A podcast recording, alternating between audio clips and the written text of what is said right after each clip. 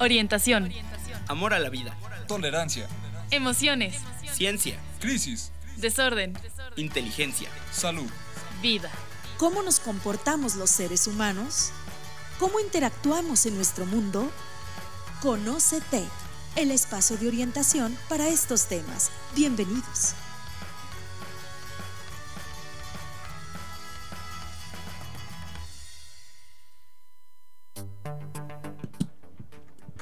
Buenos días. Estamos en el cuarto programa de Conocetec. Estamos aquí juntos el día de hoy. eh, La psicóloga Adriana, Buenos días. el psicólogo Víctor Hola, buenos días a todos. y un servidor, Leonardo Galván Vargas. Pues bueno, para mm, dar continuidad a este tema que iniciamos la semana pasada, y bueno, vamos hoy a, a- a- a- a pla- platicar un poquito más, más extenso acerca de situaciones diversas por las que pasan las familias, ¿no? Eh, las familias de diversos tipos.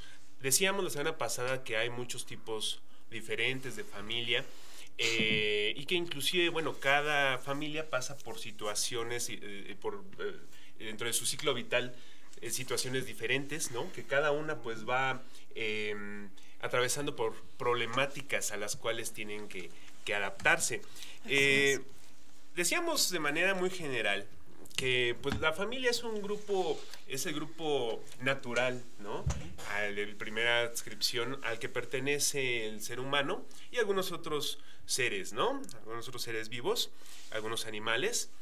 Y platicábamos que algunas de las etapas de, esta, de, de- de este grupo tenemos en primer lugar lo que es el desprendimiento, teníamos, eh, pensábamos en lo que es eh, el encuentro y el momento en que llegan los hijos.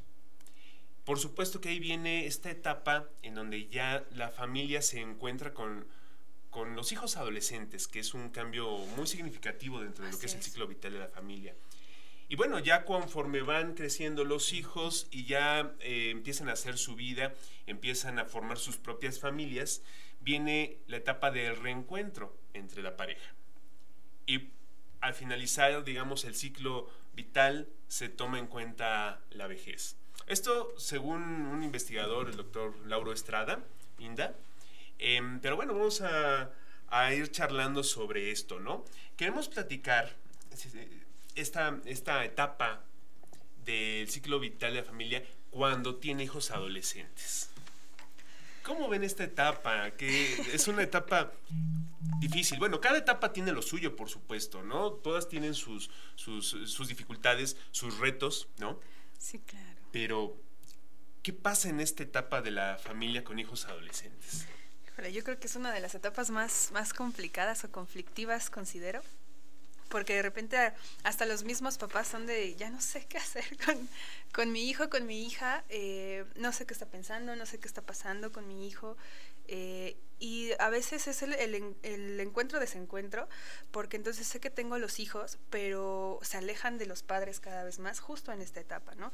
Que porque no los entienden, que porque piensan diferente, que es el momento de la rebeldía muchas veces.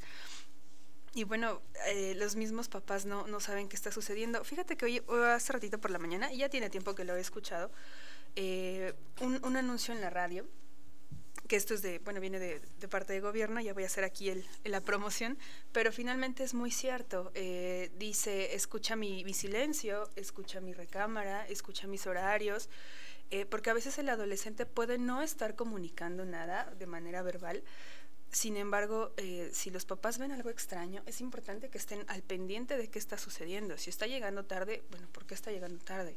¿Qué estás haciendo? ¿A qué hora te quedas? ¿Con quién te quedas? Eso es suma, de suma importancia la comunicación, de, de saber dónde están los hijos.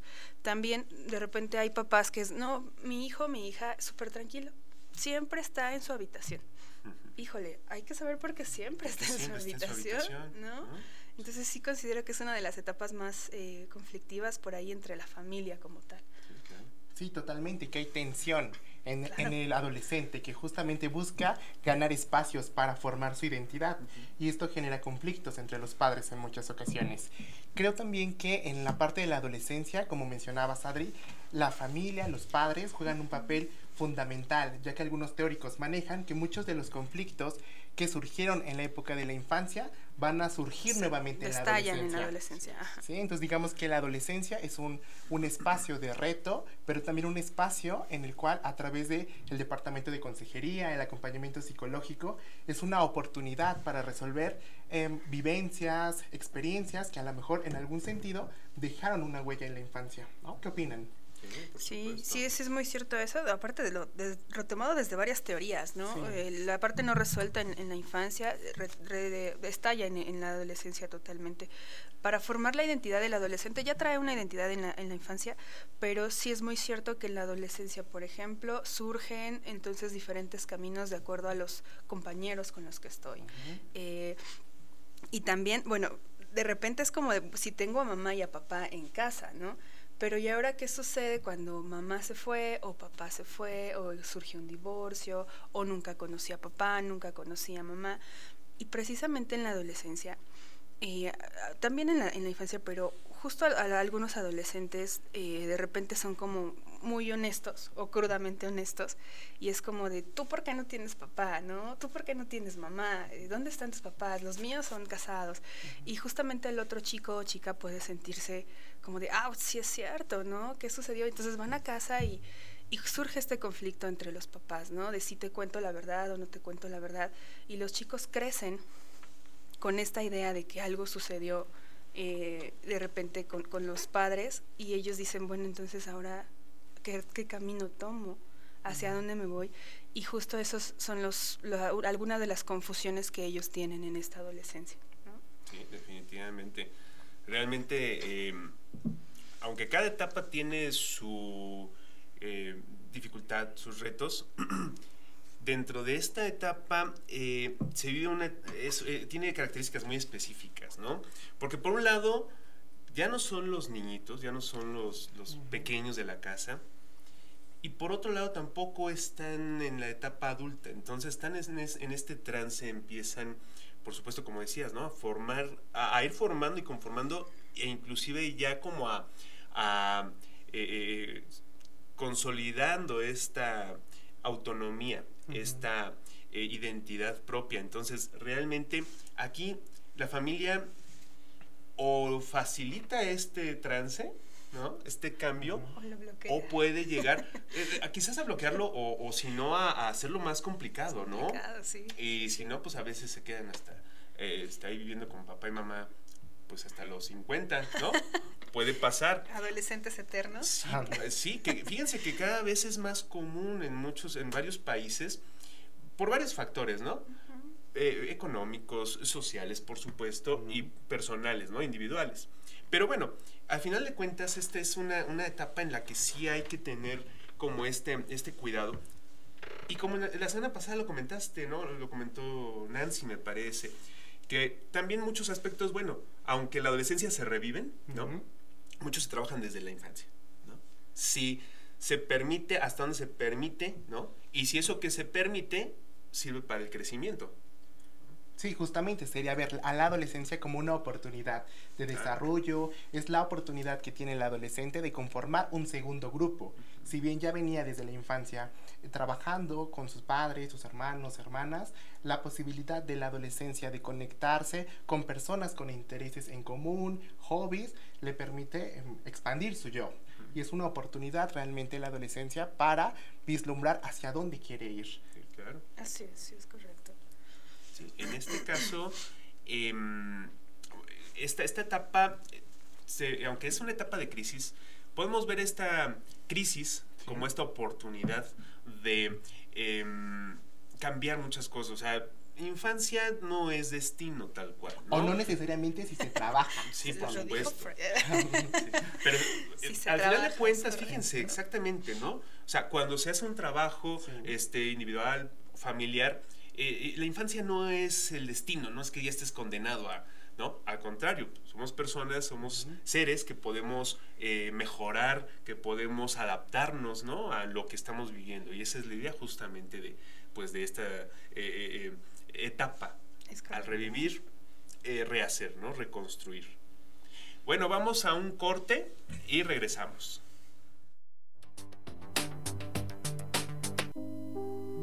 Dicen que el amor a primera vista no existe, Yo no sé, pero en el cuento de García Márquez publicado en 1992, El avión de la Bella Durmiente, empecé a creer que sí es posible. En el aeropuerto Charles de Gaulle en París, un hombre ve a la mujer más bella que haya visto en su vida desaparecer en un segundo entre la multitud del aeropuerto. Para el colmo, su vuelo con destino a Nueva York se ha atrasado. Pasa las horas interminables pensando en la bella, como él le ha nombrado, y después de un rato aborda. Descubre que en uno de los asientos vecinos, junto a la ventanilla, está la bella. El pobre queda tan pasmado como para quedarse contemplándola mil años. Sin embargo, antes de que pudiera hablarle, la mujer se sume en un profundo sueño, tal vez por un cansancio que él desconoce y que duró todo el viaje. Sufriendo el amor vívido en el otrora de una novela que leyó de Kawabata llamado La Casa de las Bellas Durmientes, cuando llegan a Nueva York, ella despierta, pasa por su lado y desaparece con el amor que él le tenía. ¿Acaso porque son más posibles y reales que los otros, los monógamos?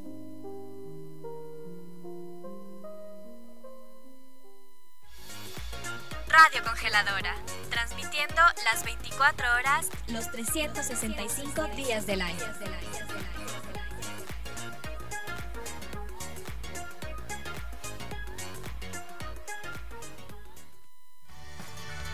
Continuamos en Conócete.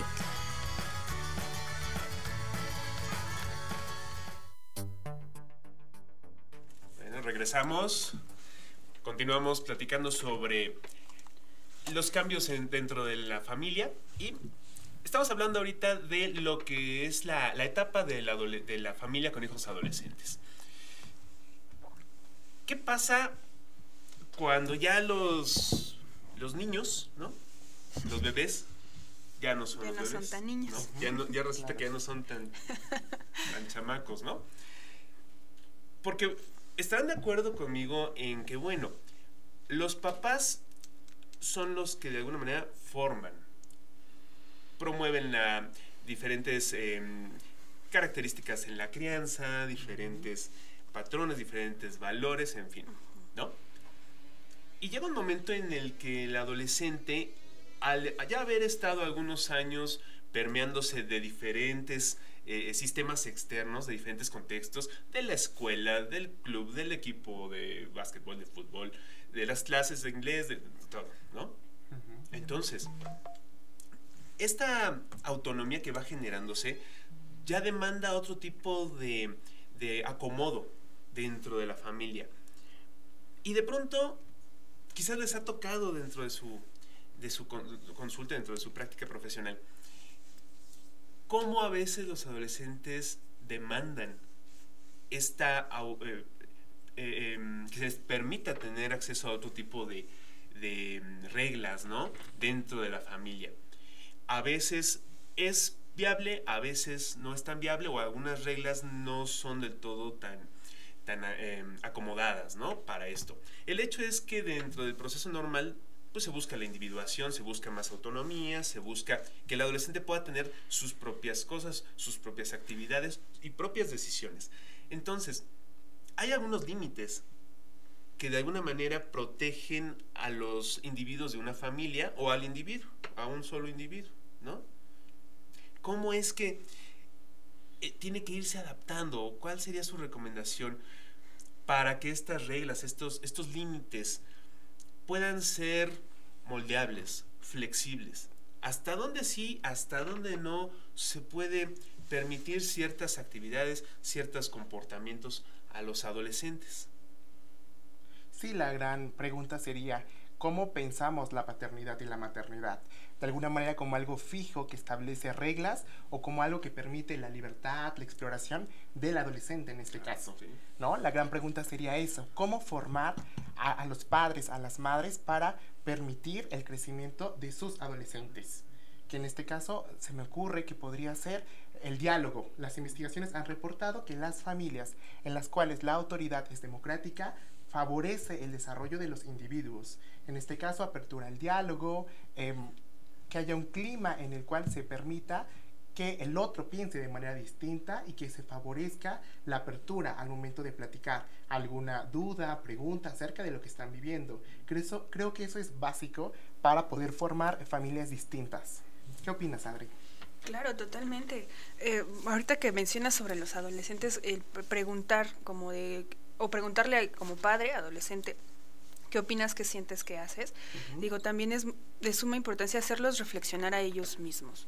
No es nada más llegar y te pongo la regla porque yo quiero, porque a mí, me, porque a mí así me enseñaron y ahora eh, así te enseño a ti sino también preguntarle, ¿tú qué opinas? ¿Qué piensas sobre esto? ¿Crees que está que es correcto, que es incorrecto? Y el, el propio adolescente también te dirá, ¿no? Digo, tampoco dejarlo como de, ay, a mí me parece que copiar el examen es correcto. Oye, pero ¿qué consecuencias tiene?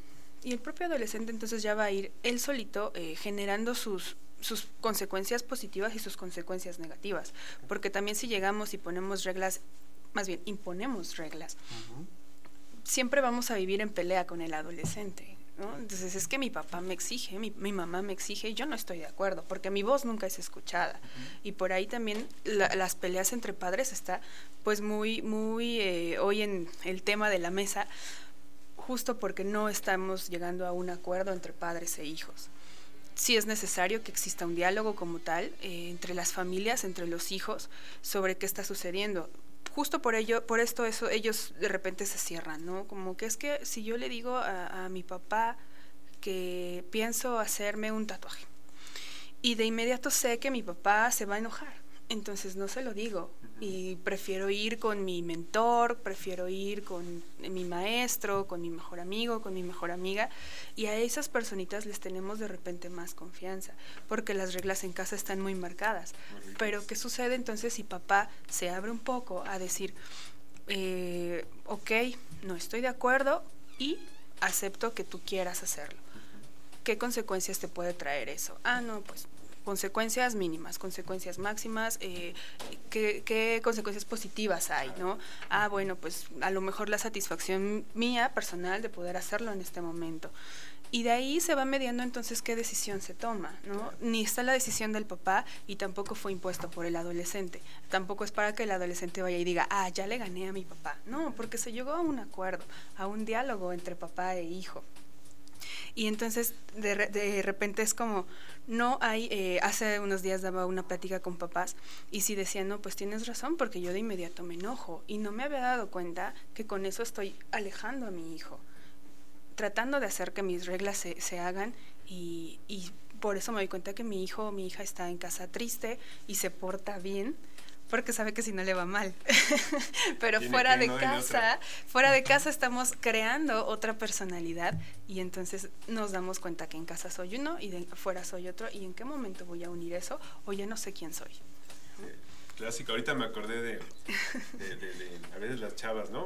Que van a la escuela, se van eh, con el pants y en la escuela, porque sigue la pachanga, pues ya traen la mini, ¿no? ¿No? Precisamente pues porque hay temor, ¿no? Y, y los papás no saben de, De que se de que va a haber una fiesta, cuando no tendría, eh, sería mejor que lo supieran hasta por seguridad, ¿no? Es correcto, sí. Entonces- sí, totalmente. Fíjense que hay algunos elementos que son como clave para, para el funcionamiento eh, eh, adecuado de una familia, ¿no? Son elementos como la comunicación, ¿no? O sea, ¿cómo nos estamos comunicando? Fomentamos esa comunicación dentro de la familia o a lo mejor como dices, Adriana, hay un bloqueo y ¿sabes qué? Primera reacción de los papás es el enojo, El ¿no? enojo. O el miedo o la tristeza. Bueno, es que reaccionamos con enojo por miedo. Sí, claro, ¿no? van de la mano muchas sí, por supuesto. Sí, entonces, la comunicación es un factor clave, ¿no? O sea, ¿cómo me estoy comunicando? ¿Estoy expresando mis sentimientos con mis hijos y ellos conmigo O al contrario? imponiendo. Sí. Y otro factor también aquí muy importante es esos límites, ¿no? O sea, los límites que se promueven dentro de la familia son límites que favorecen el desarrollo o son límites rígidos Que lo inhiben. que lo inhiben, Es claro, que- y que de alguna manera, a la hora en que los chavos quieren salir, me refiero a salir a, eh, eh, eh, dentro, de, fuera del sistema, ¿no? A la fiesta, a la escuela, a algún curso, ¡pum! Inmediatamente, ¿sabes qué? No. ¿sabes qué? Oye, pues es que hay una fiesta. No, no vas. Oye, es que sabes qué, este, eh, papá, mamá, eh, me gustaría traer algunos amigos a la casa. No, porque son de lo peor tus amigos, ¿no? O sea, ¿hasta qué punto estamos eh, eh, fomentando, ¿no? Eso, esa, esa desconfianza inclusive, porque la confianza se trabaja. Sí, ¿no? sí, se trabaja. Fíjense que hay una participación de la psicóloga Sara, que, ¿qué les parece si escuchamos? Escuchamos, claro. Claro. que sí. Sí, vamos a escuchar lo que, lo que opina ella. Días a todos. Eh, yo les quiero platicar un poquito sobre eh, la llegada de hijos adolescentes en la familia y bueno, eh, las relaciones familiares deben transformarse hacia procesos de negociación más democráticos y la autoridad unilateral de los padres debe ser sustituida por un estilo más cooperativo y participativo para una buena relación. Las relaciones entre padres e hijos pues constantemente van evolucionando. Eh, y aquí evoluciona algo más equitativo y recíproco. Se diluyen las diferencias de poder, mm, los adolescentes cuestionan la autoridad parental y demandan. Dentro del proceso de formación de su identidad, la adquisición de cierto grado de autonomía, que es lo que buscan ellos, y hablando de autonomía, eh, de los hijos adolescentes, no debemos confundirnos con la ruptura o la disminución en la intensidad de las relaciones. Esta autonomía tiene que ver más tanto en procesos externos como las salidas, como en procesos internos como la toma de decisiones sobre la propia vida, sin sentimientos de deslealtad hacia los padres y el juicio sobre las propias acciones según sus criterios propios. Hay un especialista en desarrollo adolescente llamado Steinberg, quien eh, nos habla sobre la búsqueda de autonomía propia de la adolescencia. Y bueno, hay tres tipos de autonomía, que es la conductual, la emocional y de valores. Es necesario tener en cuenta que este proceso para alcanzar esa autonomía es muy complejo y para que lo superen con éxito depende tanto de aspectos del propio adolescente como el comportamiento de los padres. El adolescente no solo desea que sus padres reconozcan que ya no es un niño, sino que también espera su aprobación respecto a los nuevos cambios que está inco- incorporando a su identidad. Eh, para esto quiero eh, platicarles un poquito sobre eh, aspectos a tener en cuenta de la demanda de mayor autonomía de la adolescencia. Los padres deben hacer el esfuerzo de adaptarse a la nueva situación familiar, reorganizar sus reglas y modificar el estilo de comunicación con sus hijos. El diálogo entre padres e hijos debe ser en términos positivos, de apoyo y adaptado a las nuevas necesidades del adolescente. La autoridad unilateral de los padres debe ser sustituida por un tipo de relación más participativa y recíproca. La autonomía del adolescente no significa la ruptura de la relación con sus padres, sino la transformación de esta en una más igualitaria.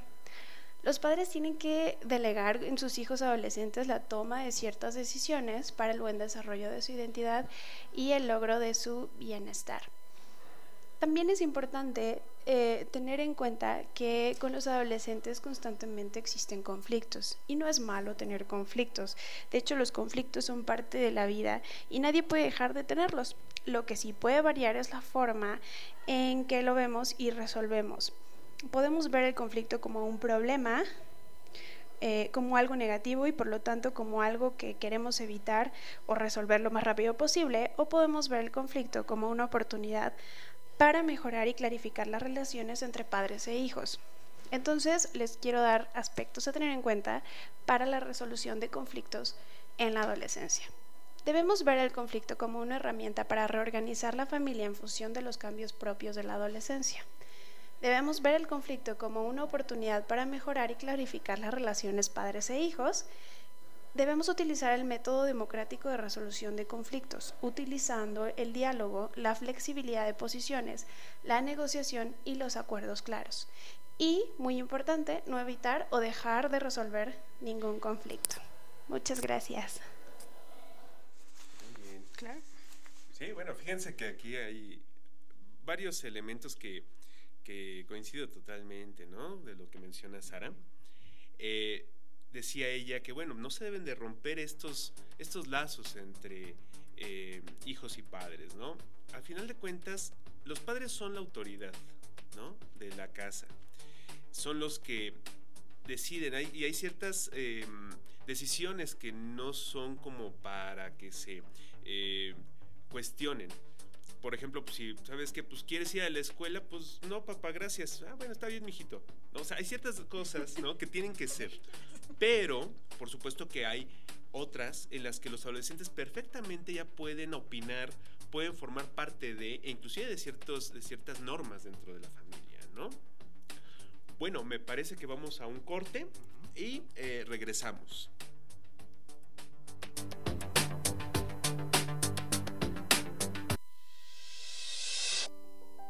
Quédate callado y solo, casi todo sobra y huelga, de la rama el fruto cuelga, y la rosa del perciolo, no a efectos del creer solo, sino a la inerte ceguera que la visión exagera en alcance y en sentido.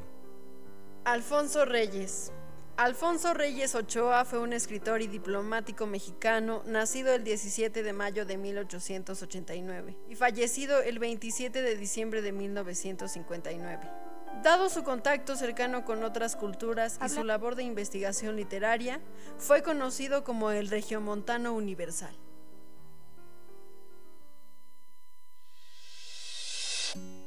No tenía ganas de nada, solo de vivir. Juan Rulfo, uno de los grandes maestros de la narrativa hispanoamericana del siglo XX, teniendo una obra breve e intensa. Escritor que nace en Jalisco en 1918 y muere en la Ciudad de México en 1986. Autor de las exquisitas obras Pedro Páramo y El Llano en Llamas. Continuamos en Conócete.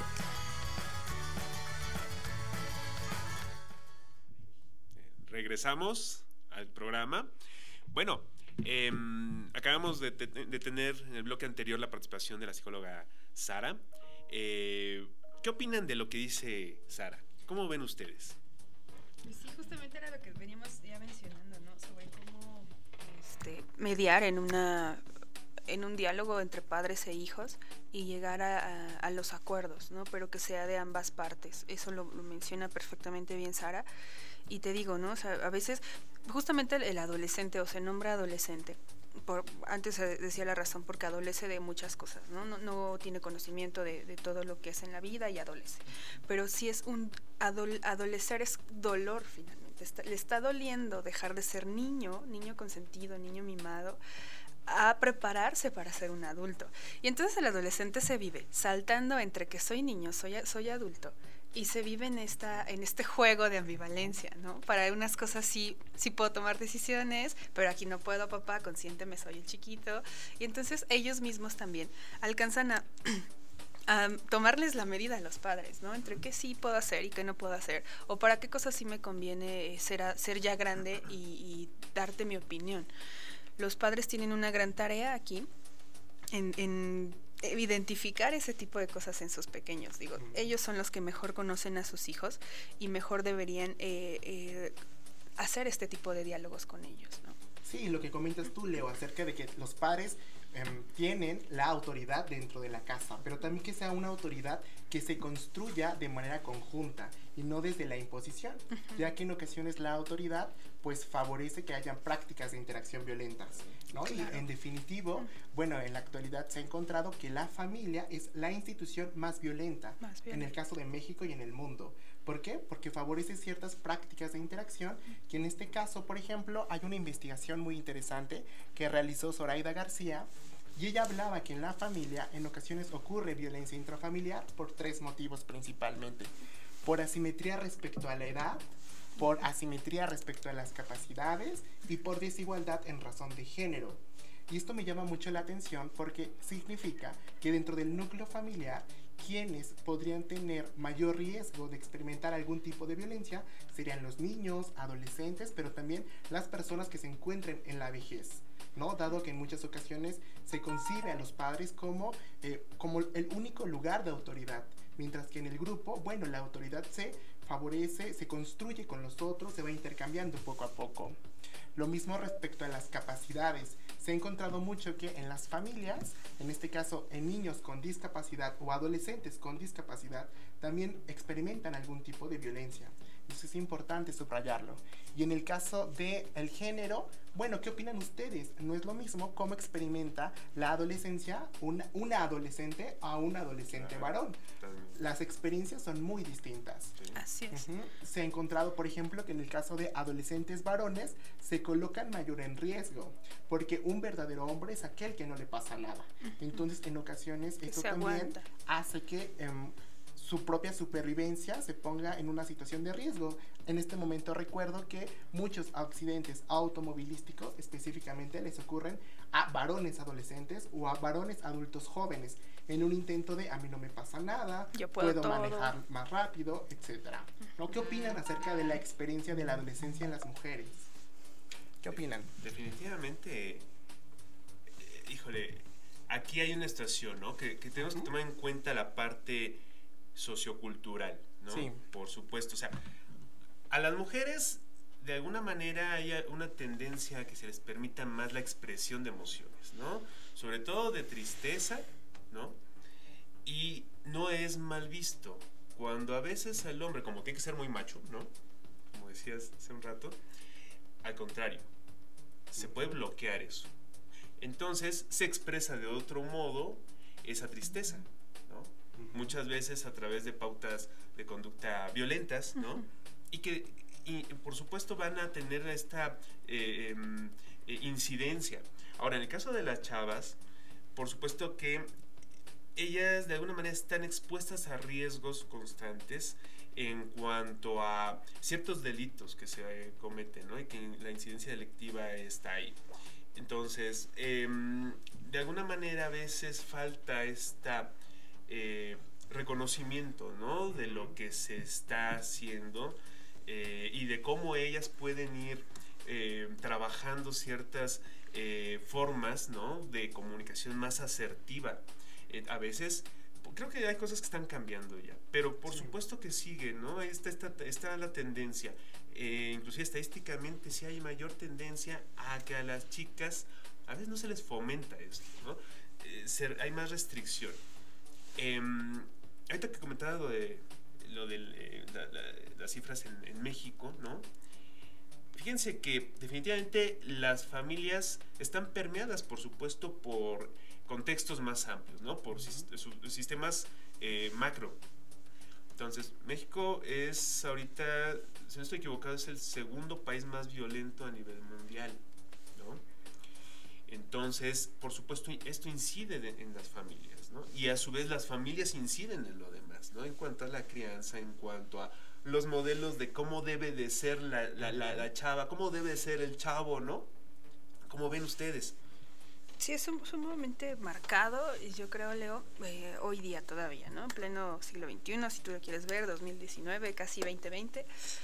Pero justo el, el modelo de cómo ser hombre y cómo ser mujer, pues yo creo que sigue aún marcado en situaciones de la- la- las chicas, a pues, situaciones como que les toca de ser mujeres y los chicos el que tiene que ser fuerte, el que tengo que eh, gua- aguantar los sentimientos, no tengo que llorar, llorar, no tengo que tal, muchas cosas, ¿no?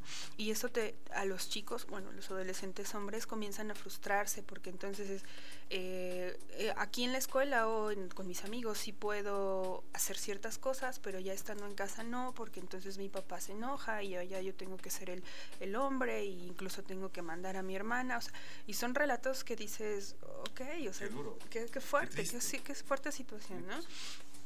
es muy marcado los estratos sociales o la parte donde, donde geográficamente, donde ellos de repente se desarrollan, porque ellos mismos se confunden, porque es diferente el centro de la ciudad que la orilla de la ciudad y porque acá mi compañerito, mi compañerita se vive diferente con sus papás y yo tengo que ser así.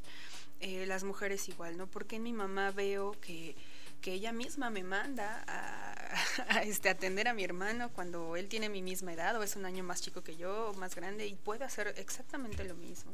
Entonces son ellas y ellos donde ya comienzan a disparar estos, eh, estas preguntas de cambios de roles.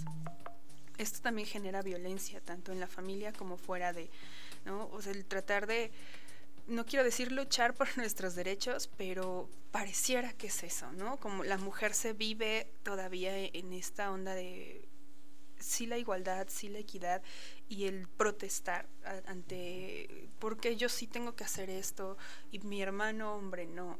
Eh, y, claro, está, está muy marcado los riesgos que vivimos hoy como, como Estado de México en, cuanto a, la violencia. Sin embargo, ¿cómo es que se fomenta desde el hogar? Tu hijo puedes eh, hacer muchas más cosas que tu hija mujer. No me quisiera meter tanto como en, situaciones de, familia, pero justamente así se escucha en los, en los consultorios, ¿no? Es que papá me dice que yo debo tener diferentes mujeres porque soy el hombre y, debo mandarlas y debo eh, tal, ¿no? Y ellas es como, no, es que si ando ahorita con él y después con otro chico van a decir que soy, en cantidad de, palabras, ¿no? Y entonces si salgo a tales horas y me visto de tal manera, o sea, desde casa estamos generando esta, generando y fomentando esta violencia.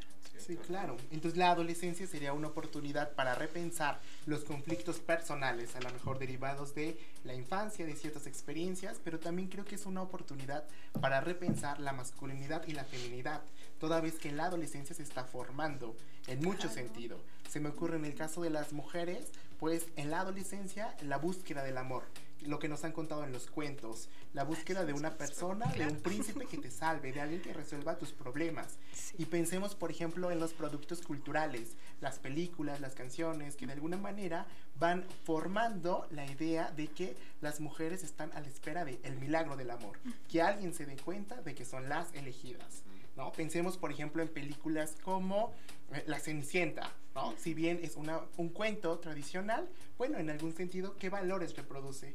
La idea de que, em, pensemos, la Cenicienta vivía en algún sentido, si nos pusiéramos los lentes actuales, explotación laboral, ¿qué opinan? Por, las hermanastras, la madrastra, ¿no? Sí, claro. Pensemos, ella, ¿por qué en el cuento ella no decide salirse de casa y ponerse a trabajar? ¿O por qué no decide irse a, rentar con algunas amigas, compañeras? Podía haber tenido opciones.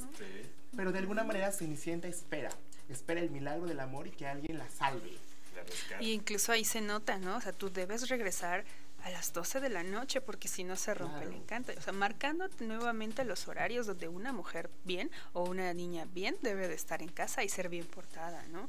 Ya cuando te sales de esas reglas, y no hablando eh, en cuestión pareja ni en cuestión de a qué hora debo de llegar, sino hablando cuando te sales de las reglas de casa donde tú eh, tienes eh, diferentes formas de estudio o, diferentes corrientes para qué estudiar.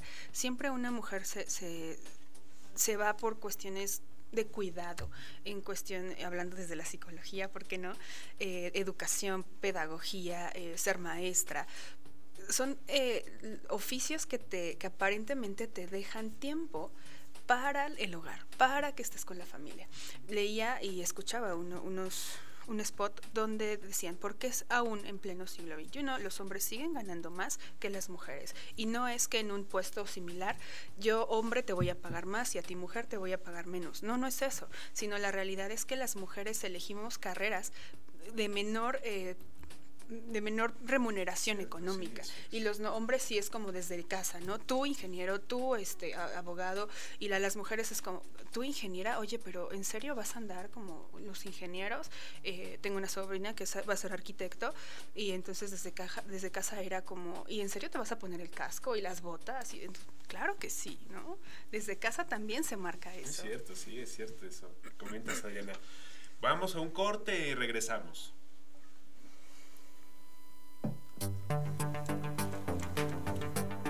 Concepto Radial presenta.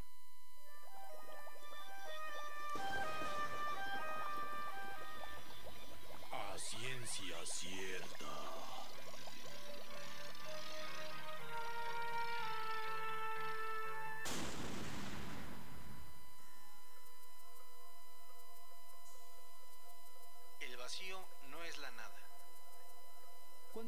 Tratamos de imaginar el vacío, lo primero que pensamos es en lugares como el desierto o un lugar donde simplemente no hay materia, como el espacio sideral. Probablemente pensemos así porque la palabra nos trae una concepción de que en el vacío hay nada. Pero entrando en un aspecto más científico, el vacío es el espacio donde la presión medida es menor que la presión atmosférica.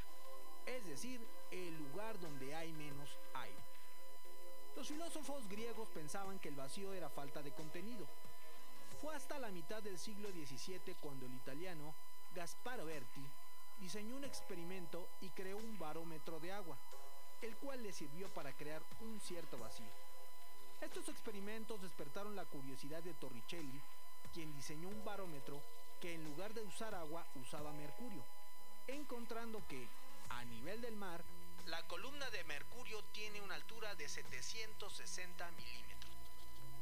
Los efectos que se le atribuyen al vacío en realidad se le deben de atribuir a la presión atmosférica de alrededor, es decir, a la acción del peso del aire sobre los sistemas a los que se le saca el aire.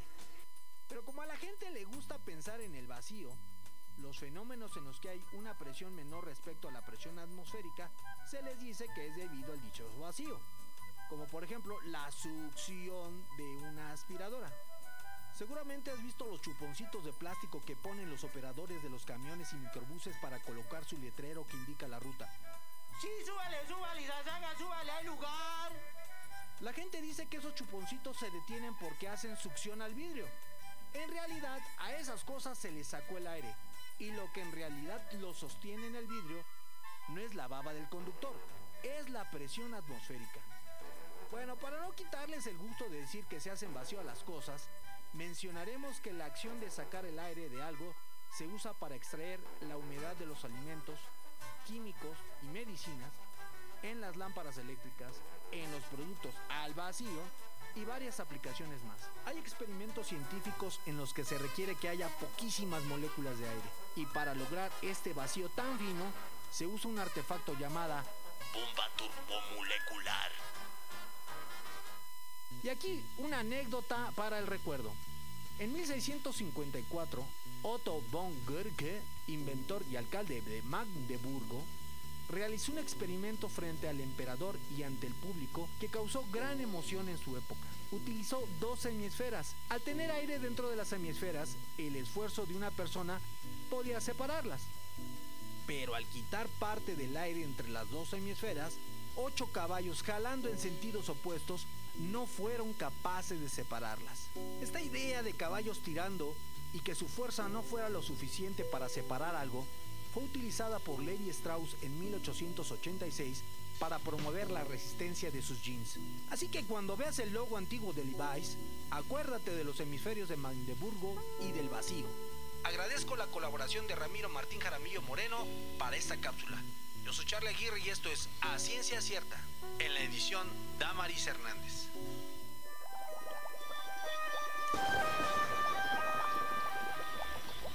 A ciencia cierta.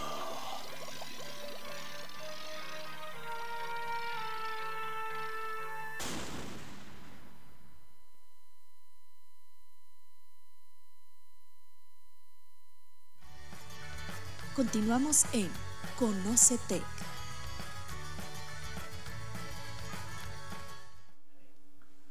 Bien, regresamos después del corte, ya en este último bloque de nuestro programa, em, charlando sobre violencia familiar. De pronto en muchas situaciones, ¿no? O sea, es un- una situación, un fenómeno muy complejo, la, violencia familiar o de cualquier tipo de violencia, ¿no? Que incide en muchas situaciones. Es eh, multifactorial, por supuesto. Eh, tenemos patrones de crianza, tenemos características individuales, ¿no? Tenemos la parte de cómo se maneja en ese país específico eh, la- las situaciones de, de- propias de los individuos, ¿no? De su pueblo, por supuesto, no es lo mismo hablar de la violencia en Suecia que hablarla de México, ¿no? Este, y bueno, bueno, la violencia contra la mujer sí. Sí, Sí, no, esto sí es marcada de manera mundial. Sí, ¿no? Pero fíjense que hay tendencias. también. Es histórica, es claro, Hay es tendencias, por supuesto. La violencia en México, específicamente contra la mujer, es de las primeras a nivel Sí. mundial. Pero saben que hay una desigualdad tremenda, ¿no? Tanto para hombre como para mujer. Y esa es eh, una que está como muy, muy en boga, ¿no?